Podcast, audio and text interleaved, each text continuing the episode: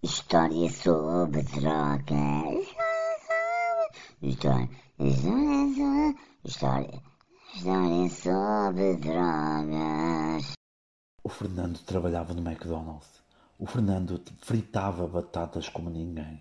O Fernando não tinha amigos, apenas a sua mãe, a quem confessava todos os seus desejos e os seus medos. O Fernando tinha um carro vermelho com três nenucos pendurados e duas bandeiras de Portugal.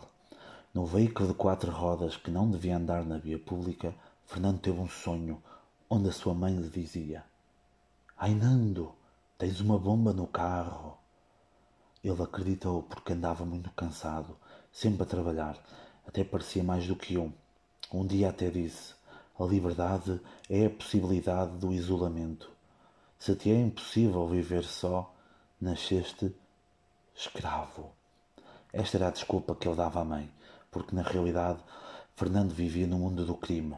Eu e os primos, Alberto, Álvaro e Ricardo, assaltavam apenas lojas de chineses porque, para além do seu amor ao dinheiro e a produtos de qualidade questionável, adoravam o seu país. E primeiro os nossos. Não queremos cá pessoas a tirar os nossos trabalhos.